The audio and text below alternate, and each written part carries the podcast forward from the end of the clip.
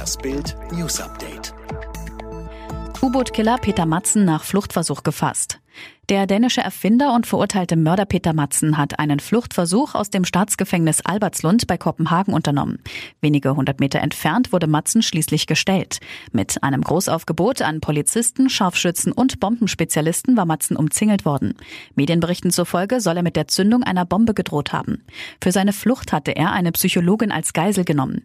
Matzen hatte im Jahr 2017 die Journalistin Kim Wall auf sein selbstgebautes U-Boot gelockt, sie ermordet und zerstückelt. Söder hält Corona-Warn-App für zahnlosen Tiger. Wie gut hilft die Corona-Warn-App wirklich bei der Bekämpfung der Corona-Pandemie? Bayerns Ministerpräsident Markus Söder hält die App bislang für praktisch wirkungslos. Gegenüber den Zeitungen der Funke Mediengruppe sagte Söder, die App ist leider bisher ein zahnloser Tiger. Sie hat kaum eine warnende Wirkung, daher braucht es ein digitales Update, um alle Möglichkeiten auszuschöpfen, damit die Corona-App wirksam wird. Wie genau dieses Update aussehen soll, ließ Söder offen. Top-Ökonom sieht Deutschland vor Finanzkrise. Schlittert Deutschland von der Viruskrise in eine Finanzkrise? Davor jedenfalls warnt Reint E. Grob, Präsident des Leibniz-Instituts für Wirtschaftsforschung Halle. Wir müssen uns auf eine neue Bankenkrise gefasst machen, sagt der Top-Ökonom zu Bild. Grund für seine düstere Prognose? Die Aussetzung der Insolvenzantragspflicht für in Not geratene Firmen.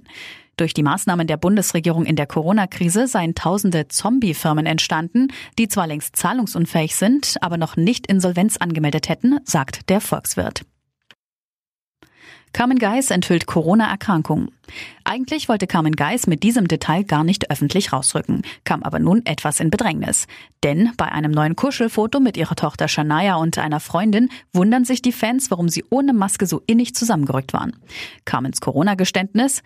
Wenn sich einer über diese Nähe jetzt wundert in der Corona-Zeit, wir hatten beide Corona und haben Antikörper. Deswegen können wir uns auch treffen und Spaß haben. Nur zur Info, damit sich keiner aufregt. Bären zerfleischen Wildpark-Mitarbeiter in China. In einem chinesischen Wildpark in Shanghai ist ein Mitarbeiter von Bären angefallen und getötet worden. Im Internet aufgetauchte Videos von Touristen zeigen, wie die Bärenmeute über ihrem Opfer kauert. Wildpark-Mitarbeiter hatten offenbar noch versucht, die Bären zu verscheuchen und das Leben ihres Kollegen zu retten. Doch die Tiere ließen sich auch von mehreren Autos nicht vertreiben.